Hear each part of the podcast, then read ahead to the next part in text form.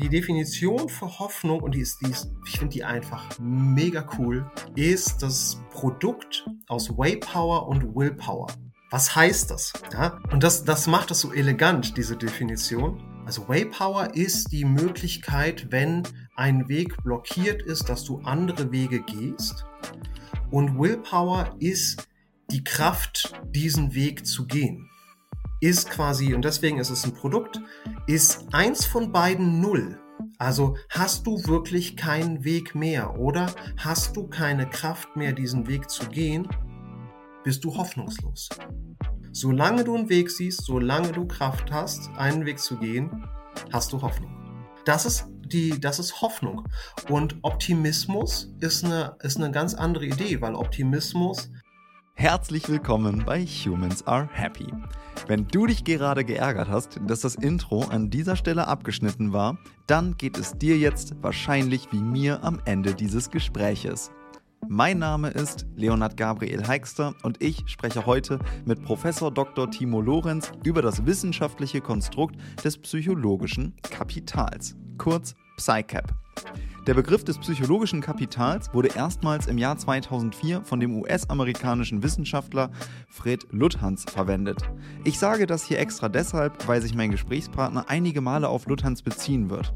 Aber was ist das psychologische Kapital jetzt? Und warum braucht es so einen Begriff überhaupt?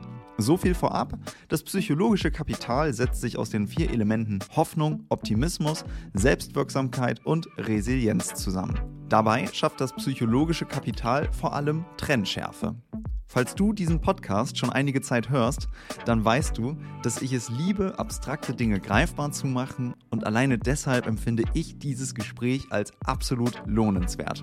Ich möchte jetzt hier aber nicht zu viel vorwegnehmen und sage deshalb einfach herzlich willkommen, Timo Lorenz. Dankeschön, ich freue mich hier zu sein. Ich freue mich, dass du hier bist. Ich habe es gerade, wir haben gerade nochmal herzlich gelacht. Ich bin irgendwie zweimal zu spät gekommen, habe jemanden hier aus dem Konfi geworfen, weil ich selber zu spät war und der den wieder belegt hatte. Und jetzt total durchgeschwitzt äh, diesen Podcast hier starten. Aber ich freue mich, dass wir zusammenkommen und ich freue mich auf das Thema. Ähm, und ich würde sagen, ich stelle dir ein paar kurze Fragen am Anfang, die oder werf dir Sätze hin, die du beenden darfst, damit unsere Hörenden einen kleinen Eindruck bekommen, wer du so bist. Wollen wir loslegen? Alright. Alles klar. Lernen ist? Mm, anstrengend, aber spannend. Lehren ist? Anstrengend, manchmal demotivierend, häufig spannend, manchmal außergewöhnlich gut. Musik bedeutet mir? Ein Rückzugsort.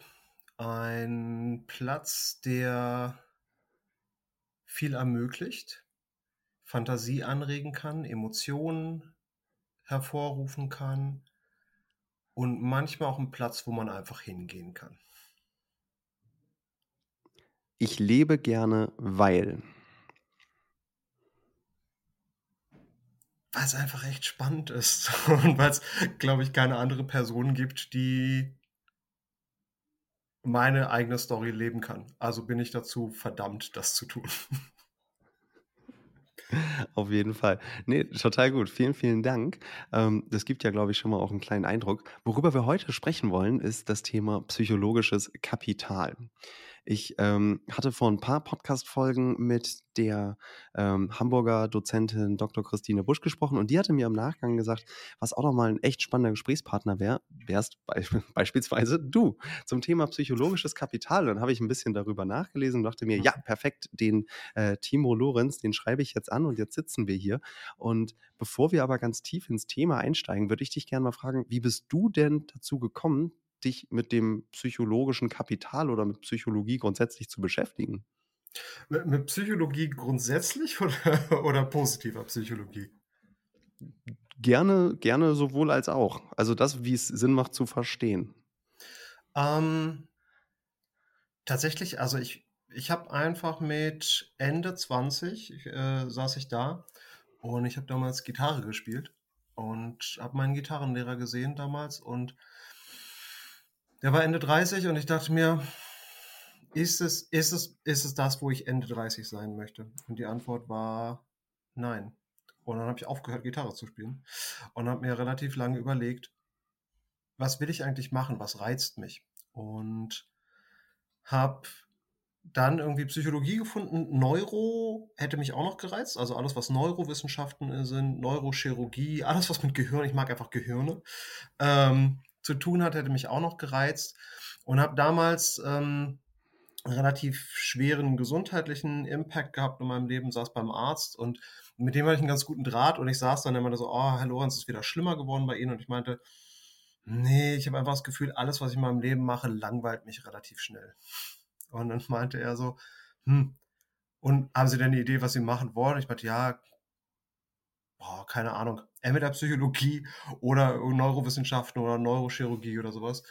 Und dann meinte er, also so wie ich sie jetzt das letzte Jahr kennengelernt habe, werden sie mal Psychologe.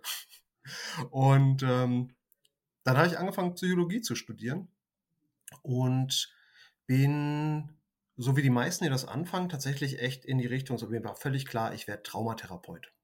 Also ich werde Therapeut, mhm. Psychotherapeut für, für Traumata und habe dann auch sehr, sehr viele Praktika in die Richtung gemacht und habe dann aber irgendwann festgestellt, hm, diese, diese klinische Sichtweise ist es für mich nicht. Und bin dann über, habe dann quasi alle Themen zusammengefügt. Ähm, quasi, okay, ich habe immer noch Gehirne und ich fand immer noch Neuro spannend und ich ähm, habe durch meine Praktika Kontakt gehabt mit Autisten und ähm, mit Menschen mit ADHS und saß da aber immer und, und habe halt immer wieder dieselben Interviews geführt und immer wieder festgestellt, okay, die sind arbeitslos. Ähm, oder viele von denen sind arbeitslos und hatte dann so ein bisschen diese, diese Frage, okay, welche, ähm, warum gucken wir uns nicht mal an, welche Stärken die eigentlich haben? Weil ich sitze mit denen zusammen und führe total coole Gespräche und bin dadurch ein bisschen quasi, habe hab dadurch meinen mein Systemwechsel gemacht und bin quasi von der klinischen rüber zur Arbeits- und Organisationspsychologie, weil ich mich gefragt habe, hey, ist es nicht viel cooler, wenn die Leute, anstatt halt bei mir im Zweifelsfalle in der klinischen zu sitzen, einfach Jobs finden. Und habe dann angefangen, quasi mich mit Stärken zu beschäftigen. Und das war so ein bisschen mein Weg rüber in die positive Psychologie. Also als ich quasi, ich habe dann im, als ich selber Masterstudent war, habe ich angefangen zu unterrichten im Bachelor über einen Lehrauftrag. Und meine damalige Chefin, mit der ich mittlerweile sehr, sehr gut befreundet bin, äh, ist ein, hat damals gesagt, ey Timo, äh, du hast schon relativ viel Lehrerfahrung, weil ich habe quasi während meines Studiums immer so Psychopathologie-Kurse gegeben. Ähm, mach einfach, worauf du Bock hast. Ne? Und ich hatte so ein Buch rumzuliegen über positive Psychologie und Arbeit und habe gesagt, so, darauf habe ich Bock. So, und einfach ein cooler Weg, ähm, wenn du, wenn du was Neues lernen willst, du schaffst dir einen Kurs ran, den du noch nicht gegeben hast. Also musst du dich da tief einlesen, um alle möglichen Fragen beantworten zu können. Und das war quasi mein Einstieg in die, in die positive Psychologie. Ne? Einerseits über diese, diese Grundgedanken Neurodiversität und welche Stärken haben eigentlich Menschen auf dem Spektrum und dann rüber ähm, diesen Kurs zu geben und habe in dem Kurs halt quasi, dadurch, dass ich sehr, sehr viel gelesen habe und, und, mich mit Studis ausgetauscht habe, halt einfach Sachen gefunden und habe da dieses Konstrukt, wo ich so ein bisschen hängen geblieben bin, über die Jahre möchte ich sagen, ähm, oder immer wieder zurückkomme zu diesem Konstrukt, das psychologische Kapital gefunden. Okay, dann lass uns das doch mal, also vielen Dank erstmal dafür, dann lass uns da doch mal reingehen. Was verbirgt sich denn hinter diesem Begriff des psychologischen Kapitals? Das ist erstmal eine Idee von Luthans, die er aufgebracht hat, wo er gesagt hat, hm, wenn, also er, er hat, wirst du gleich sehen, das ist ein unglaublich gutes Marketing, ja, ähm, allein schon ein Konstrukt und alles, was wir in der Psychologie haben, sind ja also wenig davon können wir wirklich anfassen. Ne? Das ist wenig ist manifest so. Wenn du in der Medizin arbeitest, dann, dann keine Ahnung, du siehst ein Coronavirus. So, den kannst du sichtbar machen. Wie machst du psychologische Dinge sichtbar? Du gibst ihnen erstmal einen Namen und probierst sie zu definieren. Und natürlich ist es dem psychologischen Konstrukt erstmal egal, ob du, ob du das Schnubbeldiwupp nennst, ja, oder ja. Ähm, X oder Y. Die sind nur sehr unattraktive Namen. Und Luthans hat sich entschieden, hey, ich nenne das Ding einfach psychologisches Kapital. Mega smarter Name. Und an sich ist das ein Konstrukt, das quasi über vier Unterkonstrukten liegt und sich daraus speist. Netterweise hat er auch hier gleich den nächsten guten Trick. Er hat nämlich das Akronym, ja, das ist der Hero Within, so der, der Held oder die Heldin in dir. Ja. Ähm, und wenn man die Anfangsbuchstaben nimmt, dann hast du die vier Konstrukte. Ne? Das H ist Hoffnung, das E ist in dem Fall äh, Efficacy von Self-Efficacy, also Selbstwirksamkeitserwartung. Du hast das R von Resilienz und das O von Optimismus. Hero. Jo. Okay, das heißt, ich habe diese vier, ich habe diese vier Begriffe, die ja jeder an sich schon eine totale, ähm, also man könnte in jeden Begriff reingehen und darüber wird ja passiert ja auch Masterarbeiten, Doktorarbeiten, Vorlesungen erstellen, weil alleine über Hoffnung oder über Selbstwirksamkeit oder über Resilienz gibt es ja wahnsinnig viel Literatur und auch Forschung. Wie verbinden sich diese vier Begriffe jetzt zu psychologischem Kapital? Also kann ich mir vorstellen, wenn ich ein sehr optimistischer Mensch bin, wenn ich äh, selbstwirksam bin, wenn ich resilient bin, ähm, dann bin ich, habe ich ein hohes psychologisches Kapital oder wie funktioniert das? Und vielleicht an der Stelle auch nochmal ähm, Optimismus und Hope. Ähm, wie unterscheidet sich das überhaupt genau? Mhm. Ähm, ich fange erstmal an, wie die zusammenhängen, dann komme ich zu mhm. Optimismus und Hoffnung. Ähm, die Grundidee, also ist, man kann von zwei Seiten rangehen. Es gibt eine theoretische mhm. Grundidee, dass man sagt, mh, hm, das, was, das, was man da sieht, speist sich quasi zu einem übergeordneten Ding. Und das, was es so spannend macht für psychologisches Kapital, und das kommt dann halt eher auch aus dem organisationalen Kontext, ist aber mittlerweile findet es so einen Weg auch in andere Bereiche, ist halt, dass es einerseits auf diesem Spektrum zwischen State, also etwas wie zum Beispiel ein Affekt, ne? wenn mir jemand einen Witz erzählt und ich lache darüber, ist ein klassisches Beispiel für ein State. So, das verändert mhm. sich. Aber ich lache ja nicht quasi den Rest meines Lebens über diesen Witz. Und Traits, also Dinge, die sehr langsam oder schwer veränderbar sind. So klassisches Beispiel da sind immer diese Persönlichkeitsfaktoren, ne, wie Extraversion. Ähm, da wissen wir, die sind auch veränderbar, aber das dauert. Ne? Das ist so, die verändern sich schon über die Lebensspanne und über auch Ereignisse, aber ähm, nicht so massiv, also ne, die gehen nicht so schnell hoch. Du, du, bist nicht spontan extrovertiert oder spontan introvertiert. Ähm, und dann, wenn man das Ganze als Spektrum versteht, dann ist das psychologische Kapital und seine Subkonstrukte quasi eher Richtung Trade, aber nicht Full, äh, Richtung State, aber nicht Full State. Ne, so, also es ist nicht so, dass sie super volatil sind in ihrer Ausschwingung, sondern ähm, sie sind veränderbar, sie sind trainierbar. Das ist ein Punkt, den, äh, der wichtig ist für Konstrukte, für das psychologische Kapital. Ähm, sie haben mit arbeitsrelevanten Dingen zu tun. Das ist ein zweites ne, Konstrukt. Da kann man, glaube ich, noch drüber reden, wenn man sagt, hey, können wir nicht auch andere Konstrukte darunter packen? Ähm, ist trotzdem von der Grundidee immer eins, das muss irgendeinen Zusammenhang mit arbeitsrelevanten Dingen haben oder anderen Konstrukten. Ähm, ist, und der, der dritte Punkt, der dahinter liegt, ist, es ist messbar. Das sind, das sind Konstrukte, die, die mehr oder minder gut, möchte ich sagen. Da gibt es einen Sorgenkind in, in ja. diesen vier, ähm, das ein bisschen schwierig ist äh, über die Jahre immer wieder. Ähm, ist aber, es ist messbar, es ist veränderbar und es hat mit arbeitsrelevanten Dingen zu tun. Ne? Und das ist die, die eine Idee, daran zu gehen. Die andere mhm. Idee ist zu sagen, naja, wenn man vier an sich zusammenhängende Konstrukte hat, die positiv miteinander zusammenhängen. Ne? Eine Person, die irgendwie eine gewisse Selbstwirksamkeitserwartung hat, hat in der Regel auch eine gewisse, einen gewissen Optimismus. Ne, also, die, also wir wissen, die, die korrelieren positiv miteinander. Und wenn ich jetzt vier Konstrukte davon finde, die miteinander positiv korrelieren, dann ist es ein relativ kleiner statistischer Trick, da einen G-Faktor drüber zu setzen. Ne, so einen generellen Faktor. Das ist das Ähnliche wie auch bei Intelligenz drüber liegt. Wenn ich sage, oh, Leute, die verbal oder numerisch intelligent sind, ne, dann sage ich, uh, das ist so da gibt es so eine generelle Intelligenz, die drüber liegt. Ähm, und dann packt man das drüber und dann hat man das Ganze quasi auch noch in einer, in einer messtheoretischen Sicht quasi halbwegs sauber gebaut. Ähm, ist wirklich eine Frage, von welchem Blick man, man da rangeht. Okay, ähm, erstmal vielen, vielen Dank. Das äh, hilft, glaube ich, schon deutlich, um es zu verstehen.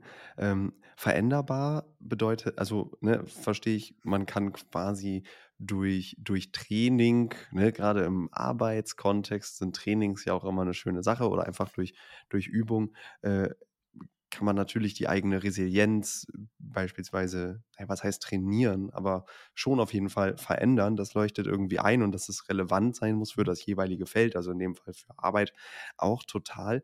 Ähm, beim Messbar bin ich gerade ein bisschen stehen geblieben, denn mich würde einmal interessieren, wie misst man denn beispielsweise, wie hoffnungsvoll jemand ist? Also ich kann es mir vorstellen, quasi, es geht irgendwie mit Fragebögen und die Antworten ergeben dann irgendeine Skala und die Kennzahl sagt dann, wie hoffnungsvoll ich bin. Aber kannst du das einmal erklären? Mhm. Ähm, die, und dann komme ich wirklich auf Optimismus und Hoffnung. Ähm, aber Alles gut. Die, die Grundidee ist, und das ist halt das, was ich gerade meinte, wir können das nicht sehen. Wir können Hoffnung, wir können Optimismus, wir können das nicht packen. Wir können das nicht unter ein Mikroskop packen. Und dadurch ist das für uns nicht manifest. Ne, das ist mhm. das, was man in der Psychologie als latent bezeichnet. Das ist eine latente Variable. Also wir haben etwas, das kann man sich vielleicht so vorstellen, ähm, wenn man in den Raum kommt und man, man hat das Gefühl, hier ist so eine latente Aggression im Raum. Ne? So, ähm, es passiert aber nichts. Ne? So, so ähnlich ist das da auch so. Ich kann halt ähm, Hoffnung definieren, ich kann Optimismus definieren und dann kann ich sagen, okay, das ist erstmal eine latente Variable. Und über diesen Fragebogen, die Frage, die ich in dem Fragebogen sehe, ne? also zum Beispiel ähm, nach schwierigen Ereignissen erhole ich mich sehr schnell wieder Ne? So als einfach als at random Beispiel.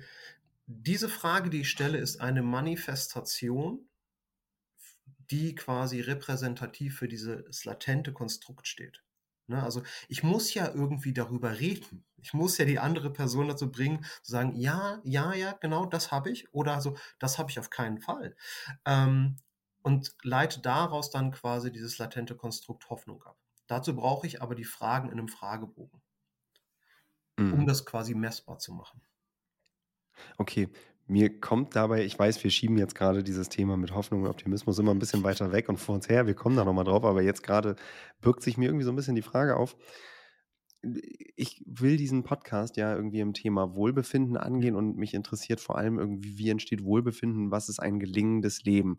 So, jetzt erschließt sich mir total, dass Sachen wie hoffnungsvoll und optimistisch zu sein und eine gewisse Resilienz mitzubringen mhm. und Selbstwirksamkeit zu empfinden, das sind bestimmt Faktoren, die auf ein gelingendes Leben einzahlen. Um, aber welchen Sinn hat das denn, das in einer Kennzahl festzustellen? Also was mache ich eigentlich mit dieser Zahl? Ähm, also erstmal für mich zum Beispiel, also ne, ich bin Wissenschaftler, für mich macht ja. alles in Zahlen Sinn. Also ja. ne, es ist so quasi ähm, die, die Grundidee dahinter ist natürlich erstmal, wenn ich das messbar mache, habe ich eine Form von Sichtbarkeit. Ja. Ne? Ähm, und natürlich macht die Zahl per se für das Individuum keinen Sinn. Ne? Es sei denn, ich sage, hey, im Vergleich zu den anderen bist du überdurchschnittlich oder unterdurchschnittlich ausgeprägt. Ne? Ähm, aber es ist ein Unterschied, ob ich mit einem Individuum darüber rede und dem Individuum zum Beispiel rückmelden kann, okay, du bist halt weit überdurchschnittlich darin ausgeprägt oder weit. Aber wenn ich erstmal nur die Zahl sage, wenn ich sage, hey, du bist 3,23 ausgeprägt, ja, dann sagt es dem Individuum erstmal wenig.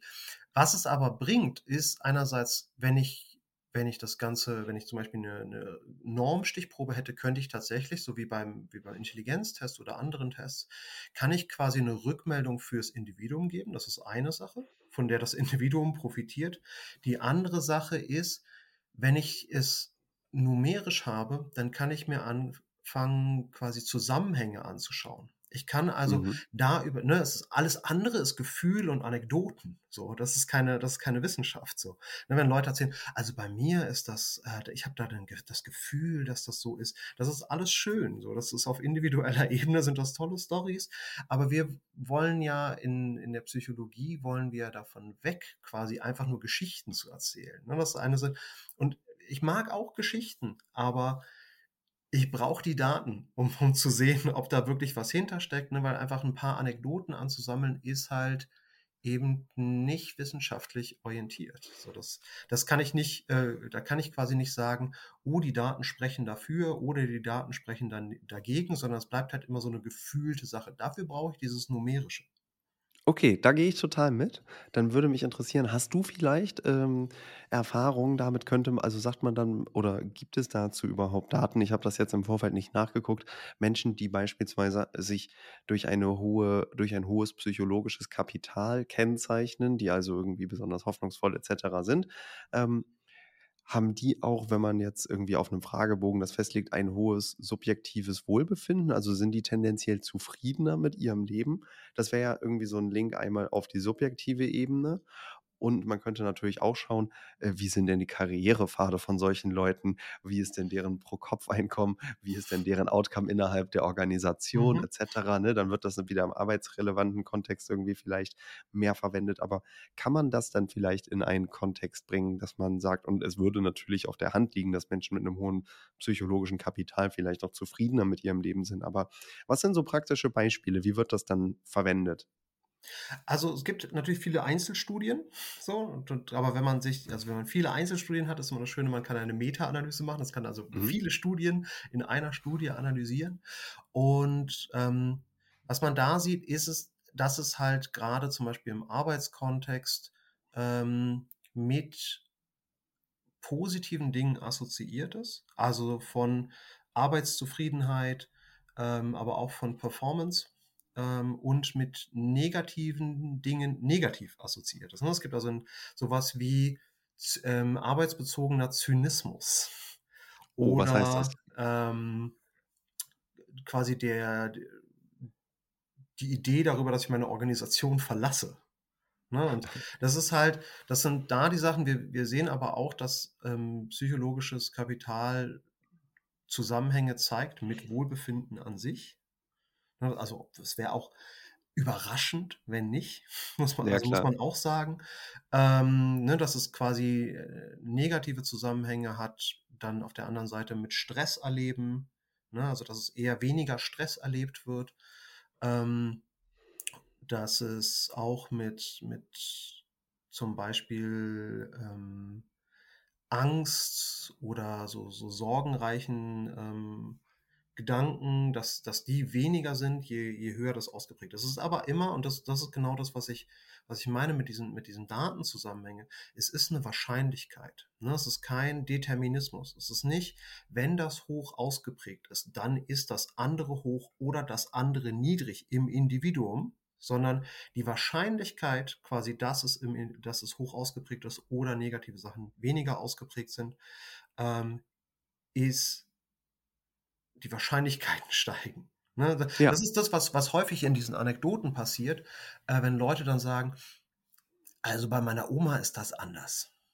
Also, das ist möglich. So, es, gibt, es gibt Verteilungen von Wahrscheinlichkeiten. Ne? Oder so, wenn, oder beim Thema Rauchen, wenn Leute dann so, also meine Oma hat schon 80 Jahre lang geraucht, die hat immer noch keinen Lungenkrebs. So, cool für deine Oma. Ne? Aber die Wahrscheinlichkeit ist gering. So, Ja. ähm, und es ist nicht das Beispiel, was alle Omas haben sollten. So. Verstehe, verstehe. Okay, finde ich total, total einleuchtend. Und ähm, ja, ich, ich mag ja auch so eine sachliche, äh, trennscharfe Herangehensweise. Deswegen erschließt sich mir das mit den Wahrscheinlichkeiten gerade auch sehr, sehr gut. Ähm, und du hast vorhin ein Sorgenkind ähm, schon genannt. Äh, Bevor wir da jetzt rangehen, ähm, einmal noch, was ist denn der Unterschied zwischen Hoffnung und Optimismus in diesem Sinne? Hoffnung, Optimismus sind auf jeden Fall, kann ich schon mal, äh, Sneak Peeken, nicht die Sorgenkinder. Ähm, Okay, sehr gut. Hoffnung ist tatsächlich, Hoffnung hat eine, eine finde ich, ich, ich weiß noch damals, ich habe das im Bett gelesen, ja, die Definition von Hoffnung und ich fand die so cool, ich habe das Buch zugeklappt, weil ich dachte, oh, ich lese heute nichts Schöneres mehr und bin damit schlafen gegangen, ja. Geil, du hast Lesen durchgespielt an dem Tag. An dem Tag hatte ich Lesen durchgespielt, weil die Definition für Hoffnung, und die ist, die ist ich finde die einfach mega cool, ist das Produkt aus Waypower und Willpower. Was heißt das? Ja, ähm, und das, das macht es so elegant, diese Definition. du hast quasi, also Waypower ist die Möglichkeit, wenn ein Weg blockiert ist, dass du andere Wege gehst. Und Willpower ist die Kraft, diesen Weg zu gehen. Ist quasi, und deswegen ist es ein Produkt, ist eins von beiden null. Also hast du wirklich keinen Weg mehr oder hast du keine Kraft mehr, diesen Weg zu gehen, bist du hoffnungslos. Solange du einen Weg siehst, solange du Kraft hast, einen Weg zu gehen, hast du Hoffnung. Ne, das, das, ist die, das ist Hoffnung. Und Optimismus ist eine, ist eine ganz andere Idee, weil Optimismus ist quasi ein vorwärtsgerichtetes Konstrukt, das davon ausgeht, hm, das wird schon irgendwie gut gehen. Ne? Basically ist das die Definition von Optimismus. So, ja. diese, diese positive Aussicht, dass, dass Dinge irgendwie erstmal gut enden. Total die gute Definition mit Waypower und Willpower. Ähm, Oder? Das, ja, ich bin, ich bin gerade auch, ich bin gerade auch sehr, sehr begeistert. Äh, ich muss das nochmal kurz, noch mal kurz wirken lassen, aber verstehe, das macht's, das macht's natürlich, das macht's natürlich total, total äh, trennscharf. Auf der anderen Seite ist dann ja Hoffnung, also, aber wie, wie können Menschen dann also, ja klar, sie können mehr hoffnungsvoll sein, wenn sie einfach viele äh, Ways sehen und sehr viel Will haben, quasi. Genau, also, also man, man gerade, also wenn man das dritte Nicht-Sorgenkind dazu, ne, die Selbstwirksamkeitserwartung, ja. Ähm, die hängen natürlich miteinander zusammen, deswegen korrelieren die auch positiv, ne, weil, also zum Beispiel, die, und ich äh, finde aber Hoffnung ist ein unglaublich schönes Konstrukt dadurch, weil das halt so mit diesem, okay, wenn mir der Weg, den ich eigentlich plane, versperrt bleibt. Und da ist es anders als Optimismus. Optimismus sagt erstmal, der Weg wird frei sein. Ne? Das ist so die, die Grundprämisse dieses, dieses Konstrukts erstmal so. Ich, ich finde da schon quasi, ich finde einen Weg, der ist frei. So. Und dann kommt Hoffnung ins Spiel. Ähm, eventuell ist dieser Weg versperrt. Also nehme ich eine Alternativroute. Ja, ich habe trotzdem Hoffnung, zu einem guten Ergebnis zu kommen. Oder es kommt halt die Selbstwirksamkeitserwartung dazu, diese Hürden, die sich mir stellen werden, die kann ich aus eigener Kraft mit eigenen Ressourcen meistern. Ne, die spielen ja. natürlich in, wenn, wenn, wenn man das, die sind an sich, wenn man die misst, erstmal relativ gut trennscharf. Wenn du im Alltag darüber redest, ist es super schwer, die für eine, für eine Person im Alltag komplett zu trennen. Voll. Voll, deswegen, deswegen frage ich ja gerade auch nochmal so. Aber äh, es, macht, es macht auf jeden Fall, es macht auf jeden Fall Sinn. Jetzt haben wir es ja so ein bisschen eingegrenzt. Das letzte Kind, was übrig bleibt, ist jetzt die Resilienz. Resilienz? spannend. Ja, los, los geht's. Was ist das Problem mit Resilienz? Resilienz?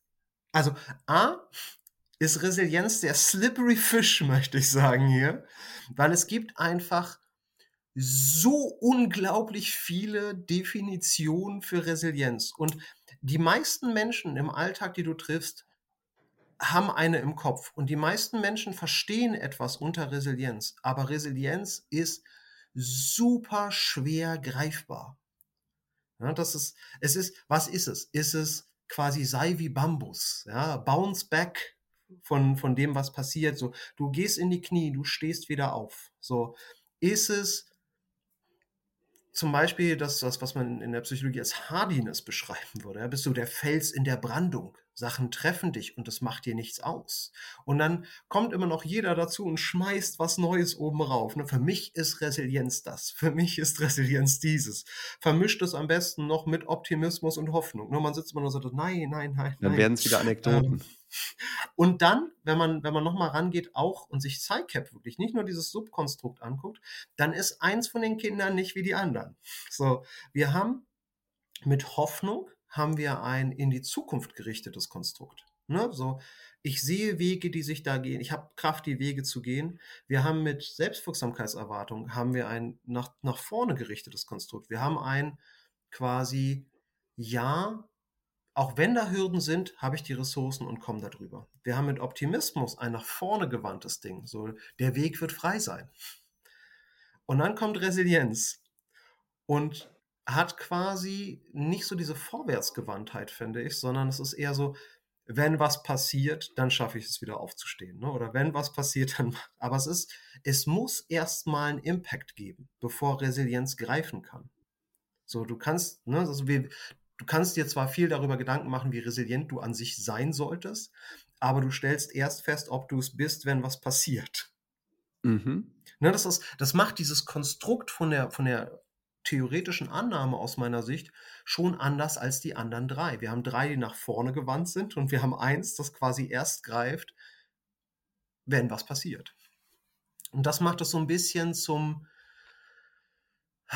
zum Sorgenkind, möchte ich sagen. Ist auch immer, also auch wenn du so statistisch daran gehst, ist das immer der schwierigste Faktor.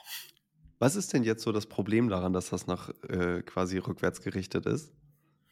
Hm, es ist da, das ist weniger das Problem. Das finde ich ist ein theoretisches Problem aus meiner Sicht, dass man halt okay. sagt, naja, ähm, das ist das Einzige, wo, wo quasi, wo ich erstmal feststellen kann, an sich, ähm, habe ich das oder nicht, wenn der Impact mich getroffen hat.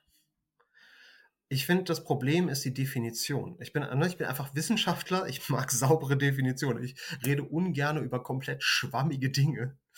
Und Resilienz, wie gesagt, Resilienz hat unglaublich viele Definitionen. Es gibt ein wundervolles Paper von 2015 von Pangallo et al. Der hat sich mal aufgemacht, quasi diesen Slippery Fish zu fangen und hat alle möglichen Definitionen angeguckt und die Fragebögen, die es zu Resilienz gibt. Und ähm, wie gesagt, jeder baut irgendwie seine eigene Definition von Resilienz. So, es gibt keine großartige Einigkeit, was es genau ist. Und jeder baut seinen eigenen Fragebogen auf seine eigene Definition. Und gibt so eine, so eine ganz, ich weiß das noch, in, in, in Oslo damals, ich glaube, es war 2015 oder 2016, bei einer Tagung hat er, hat er präsentiert, was sie mit den Daten gemacht haben und hat dann gezeigt, dass so, haben dann einfach mal diese Fragebögen, haben die überhaupt Überschneidungen? Und hat dann festgestellt, naja, wenn man das mit so einer Faktoranalyse anschaut, dann ist jeder Fragebogen sein eigener Faktor und alle laden irgendwie auf Resilienz. Ne, was, das heißt halt irgendwie so, alle von denen sind irgendwie Resilienz, aber voneinander auch irgendwie unabhängig. Das mhm. ist einfach, also im Alltag habe ich überhaupt kein Problem mit Resilienz. Als Forscher macht mir das graue Haare, möchte ich sagen. Also man müsste sich im Grunde einfach mal auf eine Definition einigen. Ja, aber das ist keine einfache Sache. also ne, gerade dadurch, dass das Thema Resilienz ist halt für viele einfach sehr, sehr spannend. Und, mhm. und ne, da, da tummeln sich einfach viele Leute. Und das ist bei manchen Konstrukten, die von vornherein sauber definiert waren, einfacher, weil halt alle denselben Startpunkt haben. Jetzt hast du so einen Sack Flöhe, die du irgendwie probierst einzufangen und sagst denen, hey Leute, meine Definition ist aber die richtige. Und der, der nächste kommt halt und sagt, Entschuldigung, ich bin Resilienzexpertin. Ähm, das ist meine, Resil äh, ne, meine Definition ist die wahre. Und dann kommt der nächste und sagt, also ich finde, meine ist die beste.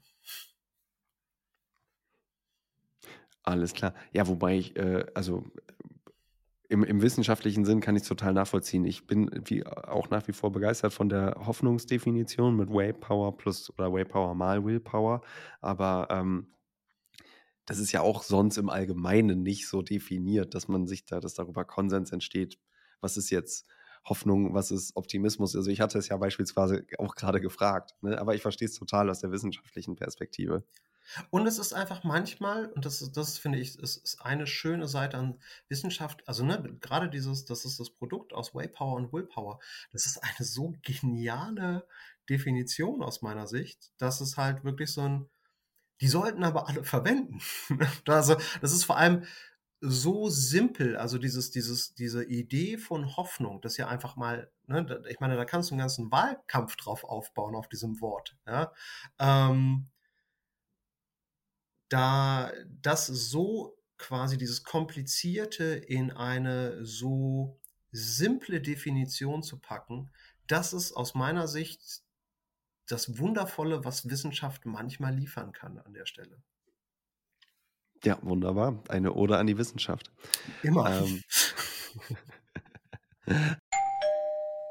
Hier kommt ein kurzer Einschub in eigener Sache. Wenn dir diese Podcast-Folge gefällt, dann ist es für mich eine große Unterstützung, wenn du, falls du das hier gerade via Apple Podcast oder via Spotify hörst, eben einmal kurz dein Handy zur Hand nimmst und diesen Podcast mit fünf Sternen bewertest. Für dich sind das wenige Klicks, die für mich allerdings einen großen Effekt haben. Ich danke dir im Voraus und wünsche dir jetzt wieder viel Spaß beim Hören. Aber lass uns mal, lass uns dann mal ein bisschen weitergehen. Ähm, du hast ja vorhin gesagt, dass der Begriff des psychologischen Kapitals auch einfach ein genialer, smarter Name ist, mhm. weil es dadurch irgendwie greifbar wird. Ähm, was macht denn diese Prominenz des Begriffs dann oder dieser, dieser Glanz dann aus? Profitiert irgendwer besonders davon, dass es äh, jetzt so, so, ein, so ein schön griffiger Begriff ist oder wie läuft das? Also der, der erste Punkt ist, du hast natürlich also in, ein, in einer Welt, die aktuell sehr, sehr viel Marketing hat. also das, ja. also, ne, das ist, ähm, hast du, competest du einfach gegen andere Dinge, die existieren. Und die, dem Ganzen so einen smarten Namen zu geben, ist natürlich eine unglaublich interessante Verbindung zwischen Marketing und Science. Ne, du hast einfach, anstatt dass man dem irgendeinen langweiligen Namen gibt und es liest halt nie jemand, ähm, gehst du in diese Kapitalebene. Ne? Und ich meine, äh, das, das Kapital läuft schon seit dem 19. Jahrhundert gut als, als Verkaufsschlager. So. Ne? Ja. Du hast äh, das Kapital, du hast Humankapital, du hast Sozialkapital und plötzlich hast du halt psychologisches Kapital. Ne? Das ist, das als Begriff ist schon smart. Das, ist, das sieht man ähnlich in, dem, in dieser positiven Psychologie-Ecke mit Grit. Ne, diese, diese, da gibt es ja auch diesen, diesen Grid-Begriff, der so in den letzten Jahren aufgekommen ist, sodass Klär Leute mich so auf. An, an etwas festhalten können. So, das ist mhm. die, die Grundidee. Ähm, und sich dann da, da durchbeißen und sowas. Von der, von der Forschungsperspektive würde ich sagen, oh cool, ihr habt Gewissenhaftigkeit von den, von den Big Five Persönlichkeitsfaktoren neu benannt. Ne, und die Leute sind aber plötzlich, weil Grit klingt natürlich cooler als Gewissenhaftigkeit. So, du verkaufst halt kein Buch, mit dem so was wahre Gewissenhaftigkeit heißt. Ne? Aber wenn du ein Buch im Laden hast, was True Grit heißt, dann ist das einfach eine Nummer. Ähm, ist von wissenschaftlicher Seite aus, äh, finde ich, fragwürdig. Hier in dem Fall haben wir nicht einfach umbenannt, sondern wir haben plötzlich ein neues Konstrukt und das ist ähm, wer profitiert davon? So erstmal, wenn du eine, eine Idee hast und die natürlich dadurch, dass du sie gut anbringen kannst, erstmal Verbreitung findet, dann, dann mhm. fangen Leute an, diese, diese Sachen auch zu nutzen. Wer profitiert davon im Alltag, wenn, wenn man über psychologisches Kapital spricht oder ähm, quasi Trainings dafür macht oder sonst was. In dem Fall ist es so ein bisschen eine Win-Win-Situation, muss man sagen. Ne? Die Organisationen profitieren davon, weil du im Zweifelsfalle, wenn du eine Crew hast oder, oder Angestellte, Leute, die in deinem Team sind oder sonst wie, die das haben und das halt quasi mit Performance einhergeht, dann hast du mit denen eine bessere Performance. Du hast mehr Arbeitszufriedenheit bei denen. Du hast weniger, dass die das Gefühl haben, sie müssen die Organisation verlassen. Du hast im Zweifelsfalle auch weniger sogenanntes äh, deviantes Arbeitsverhalten, also zum Beispiel das, das Stehlen von Dingen oder Kaputtmachen ja. von Dingen, Sabotieren von Dingen, ne, oder mit dem ähm, ja, das, das Nutzen von, von, von der Arbeit, um quasi Privates zu machen oder sowas. Ähm, du hast aber natürlich als Individuum auch was davon, weil quasi, und deswegen zieht es sich ja auch langsam raus aus der Arbeitswelt, dieses Konstrukt, weil natürlich, wenn ich sage, hey, ich, hab, ich kann quasi irgendwie äh, Sachen in mir selbst angehen und die quasi trainieren. Ne? Ich kann quasi in mein kleines mentales Fitnessstudio, so, ja, um das mal so ein bisschen übertrieben darzustellen, reingehen und meine äh, mentalen Muskeln aufpumpen. Ähm, dann habe ich im Alltag ja auch was davon, ne? weil also von, von mehr Arbeitszufriedenheit hat ja nicht nur mein Arbeitgeber was davon, sondern im Zweifelsfalle gehe ich auch morgens hin oder ähm, gerade in so, in so Zeiten mit vielen Impacts, ne, wie, die, wie die letzten, nee, wo sind wir jetzt? 30 Monate, möchte ich sagen, ne? von, ja. von Corona über, über Lieferschwierigkeiten, über Inflation, über Angriffskriege. Ähm, auch das habe ich halt mehr Ressourcen, um eventuell damit umzugehen. Und so, so muss man, glaube ich, auch psychologisches Kapital sehen. An sich ist es eine Ressource. Es ist eine individuumsbezogene Ressource, die du halt quasi nachwachsen lassen kannst. Ne, du, du, musst dich darum kümmern. Das ist nicht so, dass du einmal sagst, oh, ich habe hier ein Training gemacht für eine halbe Stunde. Ähm, das ist so ein bisschen wie, wie, wie bei, bei Muskeln auch, so ein Use it or lose it. Ne? Du, du musst dich darum kümmern, du musst das, du musst das hegen und pflegen. Aber an sich ist es erstmal eine Ressource, die dir im Alltag hilft. Okay, eine individuumsbezogene Ressource, die nachwachsen kann. Da frage ich mich dann doch direkt, wie bringe ich die dann überhaupt zum Wachsen? Und ist es überhaupt Aufgabe des Individuums, sich zu optimieren? Oder wenn es eigentlich aus der Arbeitswelt kommt, ist es Aufgabe des, ähm, der Organisation, ein Umfeld dafür bereitzustellen oder das zu fördern? Oder wie funktioniert das? Das ist eine gute Frage. Ich wäre erstmal also mit dem Begriff optimieren vor. Der, der, der hat immer so ein Geschmäckle hinten in der Zunge. Ne? Ja, ist, auf jeden Fall. Oh, wir, müssen den, wir müssen den Menschen noch optimieren, weil da geht es für mich immer, also das ist für mich so ein Wort, wo, wo ich immer so da geht immer meine, meine Toxic Positivity Lampe hinten im Kopf an, ne? Weil ja, richtig diesem, so. Okay, früher war ich nur zufrieden. Also seitdem ich optimiert worden bin, bin ich glücklich. Ne, so mit diesem, ah, ja, ja. Wann, wann, ist zufrieden nicht mehr zufrieden genug? So, ähm, aber quasi klar, wenn, wenn man darüber spricht, so ähm, wer, wer sollte einfach dafür was machen? Es ist beide Seiten. Also beide Seiten profitieren. Auf der einen Seite muss man halt sagen, du kannst als Organisation, kannst du nicht Trainings, auch in, in psychologischem Kapital oder was auch immer, du kannst nicht Trainings auf die Leute schmeißen, aber ein völlig toxisches Umfeld kreieren. Ne, du kannst also, oder der, der Workload ist absurd hoch. So, du hast halt von 100 Leuten noch fünf Leute übrig im Team, die müssen die Arbeit von 100 machen und du sagst aber, aber ihr seid unsere Top-Performer. Ihr habt so hohes psychologisches Kapital, ne? weil ab einem gewissen Punkt kann der Hamster nicht schneller rennen. So, das ist ja. einfach, irgendwann fällt der Hamster um und ist tot. So, ähm, und das, das ist ein wichtiger Punkt, den man da, glaube ich, sehen muss. Und natürlich, wenn die Organisation den, den, den Benefit davon haben muss, muss sie sich darum kümmern, dass das, dass das Raum dafür gibt, dass es Trainings dafür gibt, dass darüber auch gesprochen wird, dass eine Atmosphäre kreiert wird. Das hat viel mit dem Klima zu tun, wie bei allem anderen auch, was Organisationen wollen. Ne? Ich kann nicht Diversity einfach nur als Schild vorne an eine Organisation kleben, aber dann äh, habe ich irgendwie nur rassistische Führungskräfte. So, das funktioniert nicht. Oder darüber reden, wie wichtig mir der Planet ist und gleichzeitig meinen mein Müll in die Oder kippen. So, das, ne, das würde man bei nichts anderem quasi, würde man das auch nur anzweifeln. So, wenn das nicht authentisch rüberkommt, kann dir das mehr schaden als alles andere. Ne? Wenn die Organisation einfach mal nur erzählt, wie toll und resilient alle sind und eigentlich jeder, der da arbeitet, ist nur so, ich bin einfach kurz vorm Burnout hier. Also das ist, ich bin nicht resilient, so, ich werde einfach nur kaputt gearbeitet.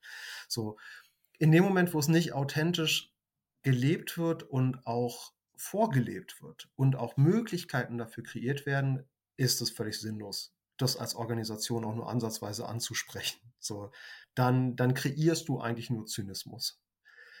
So, und auf der anderen Seite, wenn einem das selber hilft und man gewisse einfache Techniken anwenden kann im Alltag und da quasi wie so, wie so kleine Übungen auch machen kann und die immer wieder auch refreshen kann und mir hilft es in meinem Alltag selber, dann bin ich manchmal so, muss ich dann warten, bis mir die Organisation sagt, du darfst das jetzt machen oder mache ich das einfach, weil es mir auch einen Benefit bringt.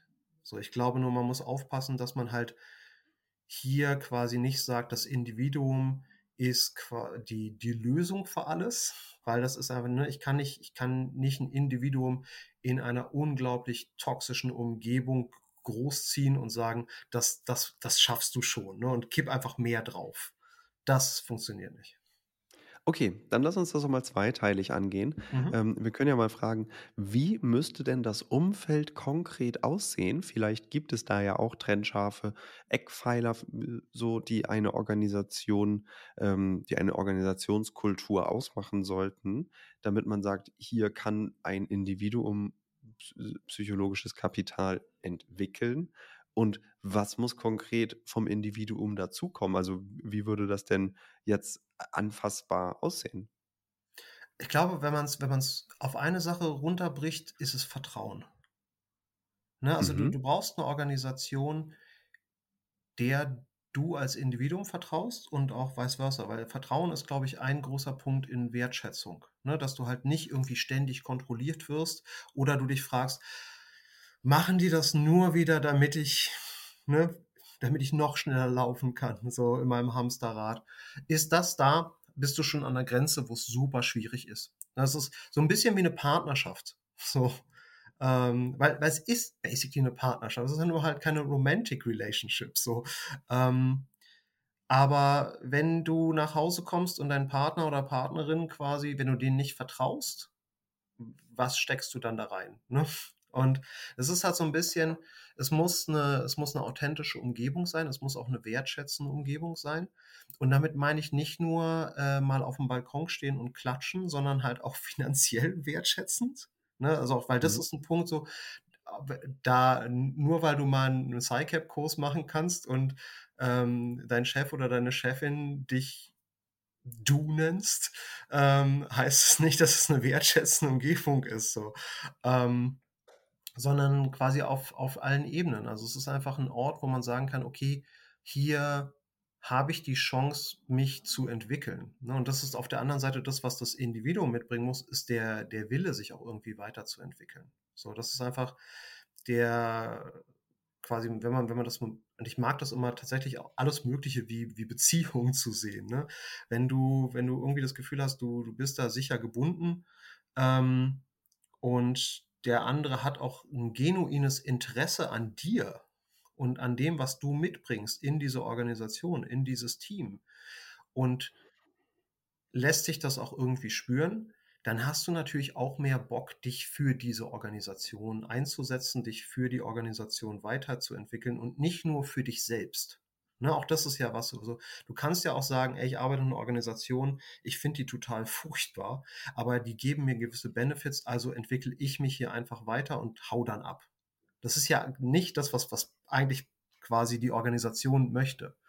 Ne, und deswegen ist es so ein bisschen ähm, aus meiner Sicht einfach ein, eine Möglichkeit, wo du dich halt entwickeln kannst, sind Organisationen, die dir die Möglichkeit geben, dich zu entwickeln, dich aber auch also individuell fördern.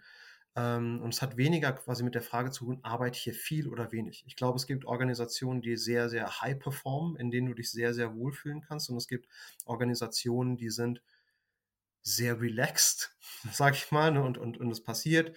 Äh, es ist eher ein wenig Workload und Leute fühlen sich wohl. Und ich glaube, da kommt wieder diese, diese Idee eines ähm, sogenannten Person Environment oder Person Organization Fit. Also wie gut stimmst du quasi mit dem überein, was deine Organisation ist? Ne? Wie, wie weit stimmt ihr überein? Wie weit seid ihr sogar eventuell, wie weit kannst du dich damit identifizieren mit mhm. den Handlungsweisen? Und deswegen wäre ich halt nicht so, dass ich sage, es gibt halt Leute, die, die wollen high performen, ne? die wollen viel arbeiten, die sind, die, die, die, die blühen da drin auf, wenn du den, wenn du die an den Peak ihrer Performance bringst. So, ne? Das, ähm, das sind Umgebungen, die wollen manche und andere sind halt eher so, also eine Überstunde brauche ich nicht. Und du hast manche Organisationen, die auch sagen, wir wollen auch nicht, dass die Leute hier quasi. Ne? Und das ist, das ist aber ein Fit zwischen Doof ist nur, wenn du in der falschen Organisation bist, die nicht deinem Fit entspricht. Und du halt im Zweifelsfall da sagst, ey Leute, komm, wir machen einfach mehr hier und die anderen sind dann so, nee, lass mal. Oder umgedreht. Ja. ja. und ich glaube, dass das einerseits dieser Fit eine Rolle spielt, das andere ist aber wirklich auch diese, diese Wertschätzung und diese Möglichkeit, sich zu entwickeln und dann auf Individuumsseite aber auch der Wille, sich zu entwickeln. Weil ohne den brauchst du gar nicht anfangen. Aber der Wille ist ja nur die Willpower, haben wir ja vorhin gelernt. Das heißt, ich brauche ja auch Waypower als Individuum, um Genau, aber, aber um es geht ja auch um überhaupt eine Veränderungsbereitschaft. Ne, es gibt so, ein, gibt so einen schönen Witz, ich weiß nicht, ob du schon mal in, in, im Podcast an diese Glühbirnenwitze gekommen bist. Aber nee, so, aber erzähl mal. Wie viele Psychologinnen brauchst du, um eine Glühbirne zu wechseln? Alle. Nee, ich weiß es nicht. Eine. Aber die Glühbirne muss veränderungsbereit sein. Haha, haha, haha. Ja, okay, Ja, verstehe. das ist, das ist der Punkt dahinter. Also du, du musst, du musst einen Willen haben, irgendwas zu verändern. Ne? Also ansonsten brauchst du auch, wenn du halt sagst, der ganze Psycho-Schnickschnack interessiert mich nicht und dir Ja. geht's gut, cool. So, lucky you. Aber wenn du halt merkst, oh, ich, ich habe halt irgendwie, ich, ich habe halt noch mehr Raum zum Wachsen, den ich irgendwie nicht nutze oder sonst was. Und du wehrst dich dann aber, was anzugucken oder irgendwas zu machen, dann ist das dein Problem erstmal. Nicht das Problem der Psychologie. Voll gut. Nee, aber, ähm, das ist natürlich ein wichtiger Punkt, ne, im Sinne von so: „Was was brauche ich jetzt als Individuum? Was muss ich mitbringen?“ Und ich hatte natürlich, als ich die Frage gestellt habe, gerade irgendwie gedacht, jetzt, äh, keine Ahnung, kommen vielleicht so 2, 3, 4 konkrete Punkte, aber wenn du sagst eigentlich, der einzige Punkt ist, du brauchst Veränderungsbereitschaft, weil das ja quasi so der Filter ist für alles, was danach kommen kann. Und dann natürlich in Kombination mit dem Umfeld in dem Fall jetzt, wenn wir im Arbeitskontext ist mit dem Unternehmen, aber das kann man ja auch auf alles Mögliche beziehen, also privates Umfeld, whatever. Ähm, dass man Veränderungsbereitschaft plus das Umfeld braucht und dann natürlich die, ja, die Wege, die Möglichkeiten etc. daran gezielt zu arbeiten. Was würdest du denn empfehlen, wie man da gezielt rangeht? Oder wolltest du jetzt gerade noch zu einem anderen Punkt ansetzen? Hm, ja, ich bin auch, also ich, ich würde dem halt total zustimmen. Also, weil e egal über welches Thema wir reden, ne? Das ist so, Mhm. wenn du du kannst halt auch total viel Veränderungsbereitschaft haben, aber wenn die Umgebung nicht stimmt. Ne, also zum Beispiel, du willst dich mehr entfalten, du willst zum Beispiel auch Sachen angehen, aber du lebst zum Beispiel in einer völlig toxischen Beziehung mit einem Partner oder Partnerin, die dich ständig klein hält, die dich im entweder psychologisch oder eventuell sogar körperlich angreift, dann musst du erstmal die Situation wechseln, bevor du an das andere gehen kannst. Du brauchst einen Raum, in dem du wachsen kannst. So. Und ich glaube, das ist, das genau das, was du gerade meintest. Ähm, ist halt ein wichtiger Schritt. Das ist halt, ich brauche, ich muss mich verändern wollen. Ich muss da irgendwie bereit sein, Energie reinzustecken. Und genauso, wenn ich, keine Ahnung, irgendwas physisches trainieren möchte, brauche ich dafür Zeit. Bei psychisch nicht anders. Ähm, so, das, das hängt einfach mit der Neurogenese, also dem, dem Wachstum von, von Neuronen im Gehirn ab. Ne? So, das Gehirn ist nicht quasi spontan plastisch, sondern es verändert sich. Ähm, aber ich brauche auch den Raum so. Ne? Ich, ich kann nicht, zum Beispiel, ich nehmen wir mal einen Extremfall, ich kann nicht an meiner Sorge erschossen werden zu arbeiten, wenn ich in einem Kriegsgebiet lebe. Ne? Dann muss ich meinen Kopf unten halten und aufpassen, dass ich nicht real erschossen werde. So. Aber wenn ich danach immer noch die Angst habe, dann muss ich mich darum kümmern. So, und ähm, was kann man konkret tun, wenn es um PsyCap geht? Ist tatsächlich je nachdem, also es unterscheidet sich halt, in welchen, in welche Subfacette du reingehen möchtest. So, du kannst alle vier, du kannst PsyCap quasi über diese Subfacetten trainieren. Gecheckt, klar, ne, dass man eben sagt, also ja, nee, ich schaue mir an, was steckt hinter Resilienz, ähm, ich finde es ganz witzig, weil Resilienz, na klar, da gibt es jetzt nicht die eine Definition, aber es gibt ja Definitionen von Resilienz, die schon Optimismus und Selbstwirksamkeit und auch ja, eine mhm. positive mhm. Zukunftserwartung oder Hoffnung einschließen. Ne? Also Genau, deswegen, also trainierst du eingehend, ne, wenn, wenn man darüber nachdenkt, dass sie irgendwie positive Zusammenhänge haben, dann mhm. quasi beschäftigst du dich mit einem beschäftigst du dich automatisch auch ein bisschen mit den anderen. Also es ist schwer, das zu trennen, aber um mal einfach ein Gefühl dafür zu kriegen, ähm, zum Beispiel um Resilienz zu trainieren. Ne? Um Resilienz zu trainieren, ähm, kannst du dir halt klassischerweise überlegen, okay, was sind A, meine Ressourcen, was sind meine Assets, die ich habe? Also mhm. finanziell, mhm. Freunde, was auch immer, ne? ob das jetzt Berufsleben ist, so, okay, welche, welche, welche Finanzsachen habe ich hier oder welche Teammembers habe ich oder sonst was, oder privat ist, was sind quasi meine privaten Ressourcen, ne? was sind auch zum Beispiel da meine finanziellen Ressourcen, wenn was passiert. Also sich einerseits die Ressourcen immer wieder bewusst zu machen, andererseits die Risiken bewusst zu machen, die, die auftreten können. Also was auch immer das, keine Ahnung, der Deal schlägt schief, schlägt fehl so, oder in deinem Leben irgendwas passiert, dich trifft irgendein Critical Health Event, du, du hast irgendwie einen Unfall, irgendjemand stirbt, all die Sachen, über die wir ungern nachdenken im Alltag. Ja? Wir sind, ja. ist ja nicht so, als würden wir ständig da sitzen, so, hm, wie ist das eigentlich, wenn, wenn mein Partner oder meine Partnerin oder meine Eltern oder meine, meine Kinder sterben würden? So, ne? Das ist in der Regel kein Gedanke, mit dem Leute erstmal so stundenlang einhergehen wollen. Und das ist aber genau einer der Punkte. Diese Risiken erstmal zu sehen und was passiert dann und sich dann damit zu beschäftigen, was sind dann eigentlich Prozesse? Also was sind Prozesse, wenn mich quasi dieser, dieser Fehlschlag oder dieser, dieser Einschlag in meinem Leben trifft? Was muss ich dann eigentlich tun? Ne? Und, und nicht in dem Moment erst dastehen und sagen, ha, das ist jetzt passiert. Ne? Ähm, Ja. und das ist im Endeffekt etwas, womit, womit man äh, Resilienz tatsächlich trainieren kann, nämlich sich darauf vorzubereiten, das zu sehen, wie gehe ich damit um. Ne? Und das ist, ähm, ist natürlich sehr, sehr fluide, so vom, wenn man sich darüber nachdenkt, wie Ressourcen auch fluide sind. Also ich habe, ich erzähle das bei mir auch immer im Unterricht, mein ähm, Vater ist 2014 an einem Aneurysma gestorben und das, das klingt jetzt erstmal perfide, aber das hätte mich zu keinem besseren Zeitpunkt treffen können. So. Warum? Weil ich zu dem Zeitpunkt, ich war gerade wissenschaftlicher Mitarbeiter in einem Job, ja, mit, mit einer Chefin, die ich mir nicht hätte besser wünschen können. Ich war mega happy mit meinem Job als Ressource. Ich habe ein gutes soziales Netzwerk gehabt und habe durch den Job auch ein finanzielles Netzwerk gehabt. Ne? Und das ist einfach so Ressourcen. Ich musste mir an dem Tag nicht Gedanken darüber machen, ob Freunde zu mir kommen oder nicht, mit wem ich darüber reden kann. Ich musste mir keine Gedanken machen, ob das einen Impact. So meine Chefin hat gesagt, du musst nicht arbeiten kommen, aber wenn dir das hilft, dann kannst du das natürlich machen. So, ähm, das war halt enorm hilfreich, weil mir mein Job einfach viel gegeben hat. Und ich musste halt nicht darüber nachdenken, gehe ich jetzt einkaufen und was gehe ich dann einkaufen, sondern ich habe mir das geholt, was mir irgendwie ein bisschen Komfort gegeben hat, ähm, um das zu essen. Ne? Weil in solchen Situationen isst du. Und dann gingen quasi die ganzen Schritte los. Ähm, ne? vom, vom Prozedere, was musst du dann eigentlich tun und sowas. Und Ja. das ist halt im Endeffekt, das sind Facetten von Resilienz. Also was sind deine Ressourcen? Und die liegen nicht nur immer in dir, dass man sagt so, ey, das, das musst du durchstehen oder sonst was. So. Weil das erste Mal allen Leuten, die das noch nie erlebt haben, kann ich verstehen, der erste Moment, wenn du alleine bist, so, dann, dann kannst du nur atmen, durch, durch diesen Mist durchatmen, weil das einfach, das fühlt sich an, als hätte dir einer mit, mit einem Eisenstiefel in die Brust getreten. So.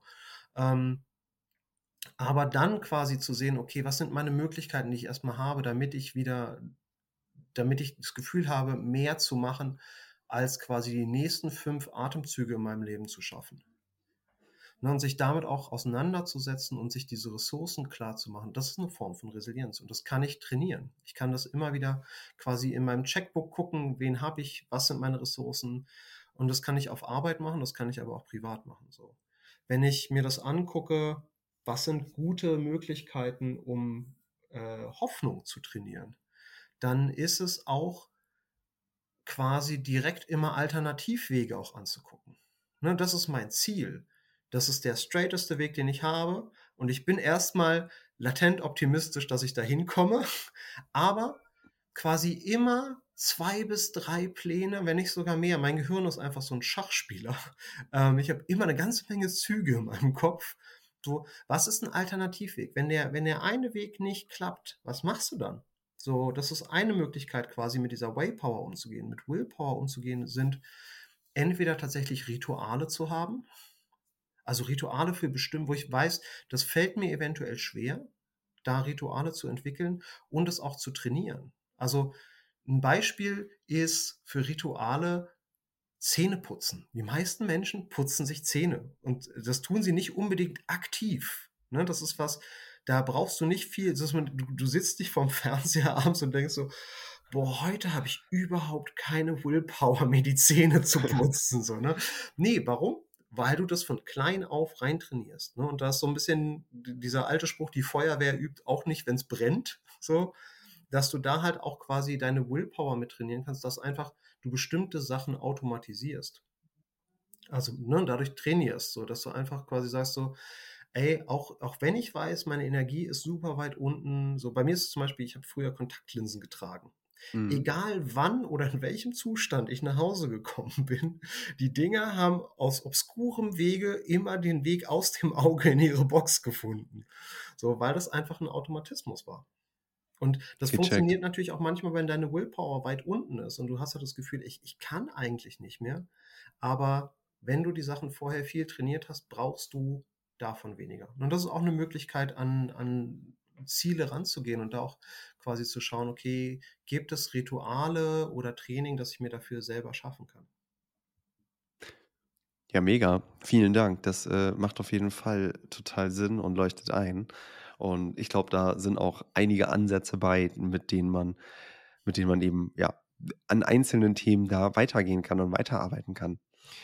Ähm, Im Gesamtkontext äh, psychologisches Kapital haben wir jetzt deiner Meinung nach gerade irgendein wichtiges zu besprechendes Thema noch ausgespart? Oder haben wir irgendwo, ja, weiß ich nicht, eine Abzweigung nicht genommen, die es lohnt zu nehmen?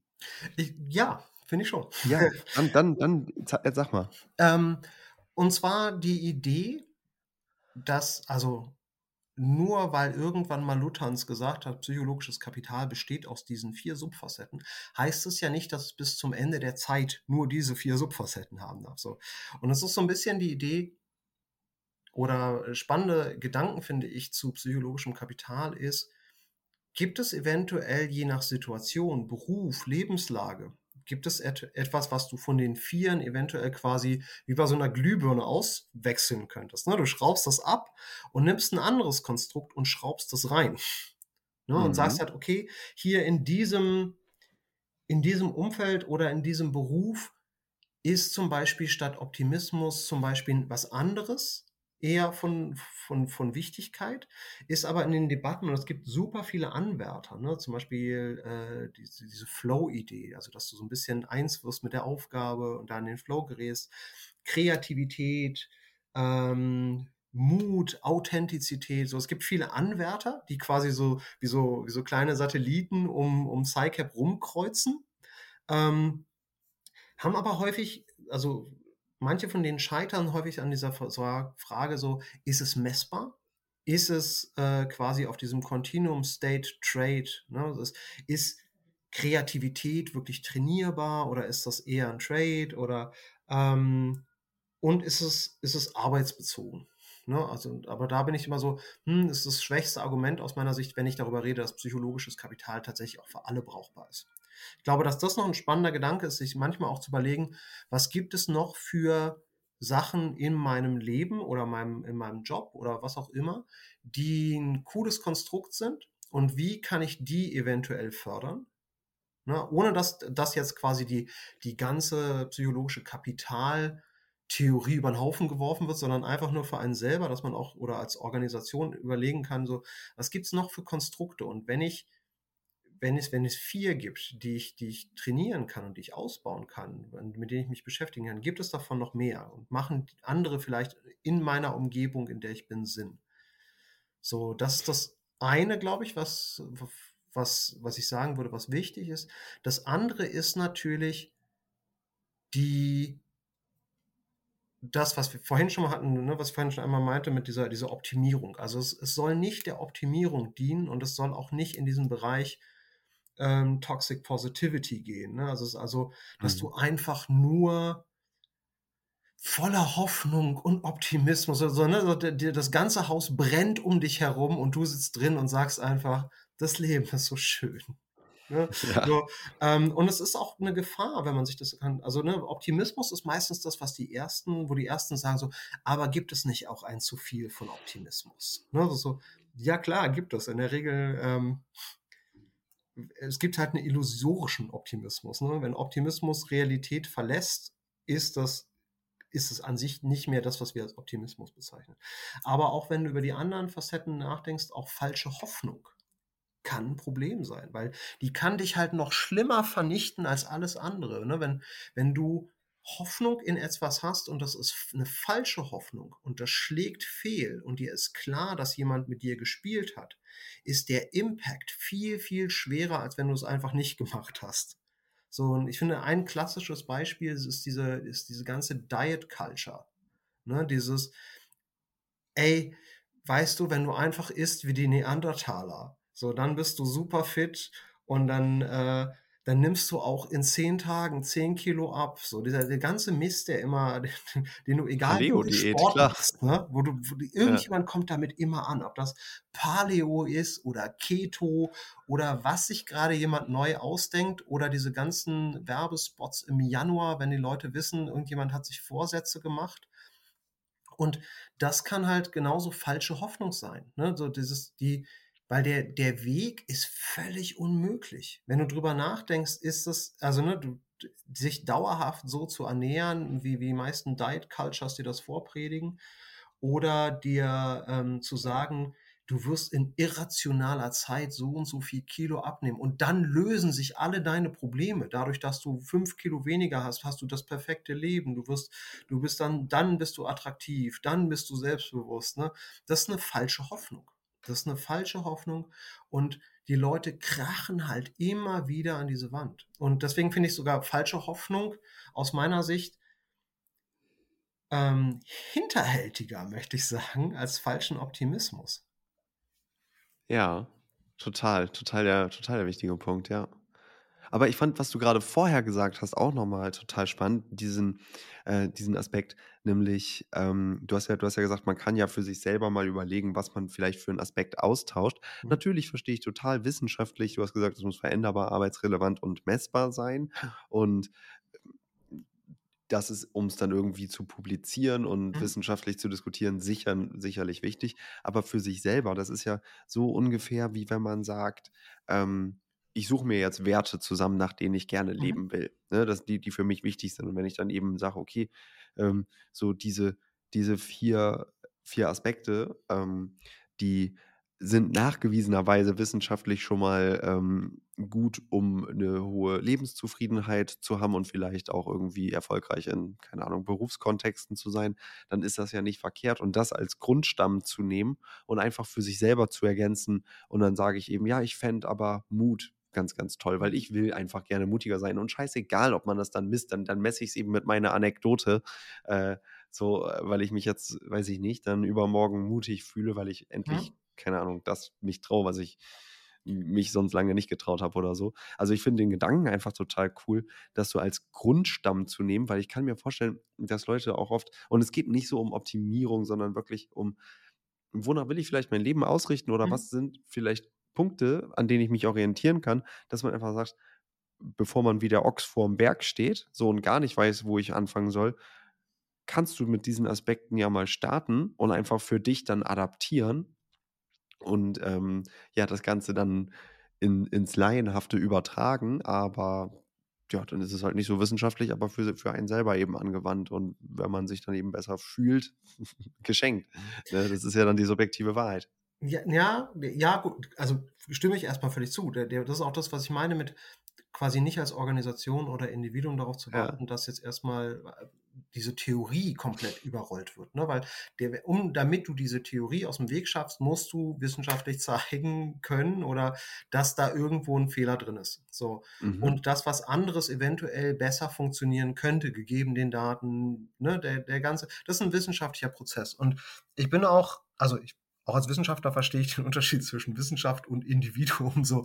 Ne? Und das ist mein Alltag. Und das ist das, was ich meine mit dem, wenn, wenn ich mit einem Individuum spreche und sage, hey, pass auf, was, was kannst du ganz Konkretes tun oder was kann, was kann deine Organisation tun, dann ist es halt wirklich auch mal, sich davon inspirieren zu lassen und im Zweifelsfall auch nachzudenken, sind nur die vier für mich wichtig oder gibt es noch andere? Gibt es andere? Und wenn ja, was kann ich dafür tun, um die quasi, um diese Ressource zu vermehren?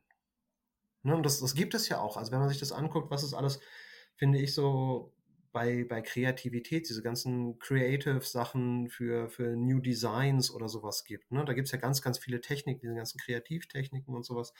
Ähm, dann ist das für manche Branchen oder manche Personen, ne, also wenn du als Branche sagst, wir leben halt von unserer Innovationskraft, von unserer Kreativität oder du als Individuum sagst, ich möchte, äh, ne, ich, ich bin einfach kreativ und ich möchte das irgendwie mehr, ich möchte dem Ganzen mehr Futter geben, so, dann mach das. Ne, weil das halt erstmal eine Idee ist, wie man da rangehen kann. Das ist das, was SciCap für mich halt quasi auch mitbringt, ist dieses, diese Grundidee erstmal zu haben, hm, es gibt quasi wie sowas wie, wie, wie eine psychologische Ressource. Ich kann mich darum kümmern. Ne? Ich kann meinen Garten pflegen oder ich kann meine Muskeln trainieren oder was man auch immer da als Bild nehmen möchte. So. Aber ich kann mich darum kümmern. Und das quasi dann, dann anzugehen oder wo kann ich das vermehren? Ne? Weil, also Flow erleben, künstlich quasi hochzutreiben, ist, glaube ich, relativ schwierig, das zu trainieren. Aber in was für Tätigkeiten habe ich das, abseits zum Beispiel von Computerspielen? Ja? Ähm, ja. So, aber wo erlebe ich das auf Arbeit? Und habe ich die Chance, zum Beispiel meinen mein Alltag eher Richtung dieses Flows zu schieben, eher der, der Aktivitäten, die mich halt tatsächlich so, die mich irgendwie aufgehen lassen und eventuell die Sachen, wo ich sage, boah, das ist irgendwie, das ist nötig in meinem Job, die eventuell zu, zu vermindern oder ein Team zu bauen, wo der eine sagt, ey, für dich ist das nötig, für mich ist das das, wo, der, wo ich in den Flow komme. Es gibt ja auch Leute, die kommen in Steuererklärungen in den Flow, so das würde ja, ich für mich jetzt nicht auch. unbedingt so beschreiben. ne? Und das ist aber so, es, es gibt einfach wirklich, jeder hat ja seine, seine eigenen oder ihre eigenen Interessen. So und da auch mit ein bisschen zu spielen erstmal. Was, was sind Ressourcen, die mir, psychische Ressourcen, was sind welche, die mir eigentlich wichtig sind und wie kann ich die pflegen? Ja, voll. Voll. Das macht einfach, das macht einfach an der Stelle mega Sinn. Kann ich nicht viel, kann ich nicht viel äh, reinge äh, ergänzen. kurz, kurz, kurz nach Worten gesucht, aber wir sind jetzt hier auch schon knapp eine Stunde zehn dabei. Ähm, von daher nochmal gefragt, gibt's, gibt's, weil ich habe auf meinem Zettel hier jetzt eigentlich gerade so überall einen Haken dran von den Dingen, die ich dich dazu unbedingt fragen wollte. Haben wir noch, haben wir noch Themen, die, die wichtig sind dazu? Sonst hätte ich nämlich nochmal zwei kurze Fragen an dich, aber ich will vorher auch gerne nochmal da die Möglichkeit geben. Wir müssen den Sack noch nicht zumachen. Hm. Ich glaube, zu SciCap haben wir erstmal alles. Weil also am Ende des Tages sind ja, wir können jetzt natürlich noch ewig darüber reden, wie kann man die anderen Sachen trainieren, worauf kann man aufpassen, so. Aber ich glaube, ja. erstmal, um eine Idee zu haben, was es ist, da, die haben wir, eine Idee, wie man es trainieren kann, hm. haben wir auch. Ähm, ich, ich kann noch bestimmt zehn Stunden über dieses Konstrukt reden, aber es will ja auch keiner zehn Stunden Podcast hören. Ne? Erstmal, also das soll ja kein, kein Herr der Ringe-Podcast sein in drei epischen Episoden. Ähm, deswegen, also ich glaube zu, zu SciCap, um erstmal damit, damit jeder da draußen oder jede da draußen einen Eindruck hat, was ist das eigentlich, warum macht es vielleicht Sinn in meinem Leben auch damit mal mit dieser Idee zu spielen oder, oder sich mal hinzusetzen und zu überlegen, was, was habe ich eigentlich für Ressourcen, was kann ich für Ressourcen aufbauen, psychologisch oder was auch immer an Ressourcen da ist, äh, wäre es eigentlich mein soziales Netzwerk und sowas, haben wir, glaube ich, eine ganz gute Idee. Hoffe ich. Mega. Ja, hoffe ich auch. Ansonsten ähm, haben wir, äh, also zu anderen Themen können wir ja gerne auch nochmal zusammenfinden. Aber ich würde sagen, dann haben wir hier erst einen schönen Bogen gemacht. Ich habe zum Ende nochmal zwei kurze Fragen, mhm. ähm, die nochmal ein bisschen mehr auf dich persönlich schauen. Nämlich die erste Frage: Wäre dein Leben ein Buch? Welchen Titel würde es tragen? das, das ist einfach. Ähm, das ist eine einfache Frage, weil das erzähle ich ständig Leuten, ob sie es hören wollen oder nicht. Der Titel okay. meines Buches wäre A Geek Tragedy. Okay. Kurz zwei Sätze dazu. Was heißt das? Ähm, ich bin einfach ein völliger Geek. So, und ähm, ich habe als Kind habe ich irgendwie nur so, so Römer und Fantasy und Griechen und alles gelesen. Ich spiele auch heute noch Dungeons and Dragons. Ähm, ich habe alle möglichen, seit, seitdem ich acht oder neun bin, habe ich angefangen, so diese Fantasy Role-Playing Games zu spielen. Das macht mir einfach tierisch viel Spaß. Das ist mein eigener ja. kleiner Eskapismus aus einer Welt, die ab und zu einfach ein Stück zu viel ist. Ähm, und ich habe also, das ist einfach in, in Anlehnung in, an, an, an eine griechische Tragödie, also an die Greek Tragedy, äh, wäre der Titel meines Buches A Geek Tragedy. Sehr gut. Okay, stimmt. Ich erinnere mich, du hast ja auch im Vorgespräch erzählt, du hast mal eine Forschung gemacht quasi zu ähm, Charakterauswahl in Rollen, Online-Rollenspielen und wirklich Persönlichkeitsmerkmalen. Also da verbindet sich das, glaube ich, wieder, oder? Ja, das, das, war, das war Forschung, die mir Spaß gemacht Die ist auch vor, vor zwei Wochen ist das Paper erschienen. Das ist äh, Do Not Make Me Roll Initiative, heißt das. Das ist bei Frontiers in Psychology erschienen. Da geht es halt um die Persönlichkeitseigenschaften von Menschen, die Dungeons and Dragons spielen, versus Menschen, die das nicht tun. Geil. Äh, wenn das vor zwei Wochen erschienen ist, können wir das gerne in den Show Notes platzieren. Vielleicht interessiert es ja Leute. Äh, wenn du einen Link für mich hast oder irgendwas, äh, kann ich das da gerne platzieren. Sehr gerne. Sehr cool. okay, zweite Frage. Ähm, über welchen Satz oder über welche Frage sollte jeder Mensch einmal nachdenken? Da muss ich kurz drüber nachdenken. Ähm, Nimm dir ähm, Zeit. Ich würde sagen, tatsächlich die Frage, über die Menschen nicht nur einmal nachdenken sollten, sondern sich immer wieder stellen sollten, ist, bin ich auf dem richtigen Kurs? Bin ich, wenn ich morgens aufwache, zufrieden mit dem, was ich habe? Ähm, und wenn nein, woran liegt das? Und lässt sich das verändern? Das ist, glaube ich, eins der, der wichtigsten Sachen, über die Menschen nachdenken könnten. Und ich glaube, alles andere, bei allem anderen sind wir in Astrophysik, bei allem darüber, wie, wie unwichtig Sachen sind, von denen wir denken, dass sie wahnsinnig wichtig sind auf einer kosmischen Ebene, ist auch mal was, worüber man nachdenken kann. Ähm, kann ich nur allen Leuten sehr empfehlen, mal das, äh, das Gedicht Pale Blue Dot von Carl Sagan zu schreiben, äh, zu, zu, zu lesen, nicht zu schreiben, zu lesen, ähm, was er quasi die, die Ode an diesen kleinen blauen Punkt, den er bei einem der ersten Fotos, die aus dem All zurückkamen, damals, als er ähm, Astrophysiker war, ähm, geschrieben hat und was alles auf diesem kleinen blauen Punkt, der auf diesem Foto von der Erde ähm, quasi, was da alles passiert ist in der Geschichte, was aktuell alles da ist, ja, von, vom Besten bis zum Schlechtesten der Menschheit. Ähm, und ich glaube, das setzt manches in ein gewisses Framework. Das wäre meine ultra komplizierte Antwort auf diese einfache Frage. Ist doch alles super. Vielen, vielen Dank. Also mir hat es richtig viel Spaß gemacht. Die letzten Worte gehen an dich, wenn du möchtest. vermeidet Personenkulte. Wäre mal, mal, wenn ich eine Sache in die Welt sagen darf, so, bleibt bei, bleibt bei coolen Ideen, folgt, folgt Daten, lebt euer Leben wissenschaftlich geleitet, vermeidet Personenkulte. Das wäre, wäre meine Message an die Welt da draußen. Ansonsten äh, bin ich happy. Finde, äh, also mir hat es wahnsinnig viel Spaß gemacht und ähm, freue mich, wenn es da draußen irgendwie einen Impact auf Leute hat und Leute vielleicht über äh, neue, neue Ideen haben, über was sie vielleicht nachdenken. Das war das 37. Interview bei Humans Are Happy und ich danke dir wie immer fürs Zuhören. In der nächsten Folge gibt es zum zweiten Mal kein Interview, sondern eine weitere Zusammenfassungsfolge mit den für mich wichtigsten Erkenntnissen aus dieser Reise bisher. Um das Gespräch nicht zu verpassen, folge Humans Are Happy dort, wo du gerne Podcasts hörst oder abonniere den Humans Are Happy Newsletter.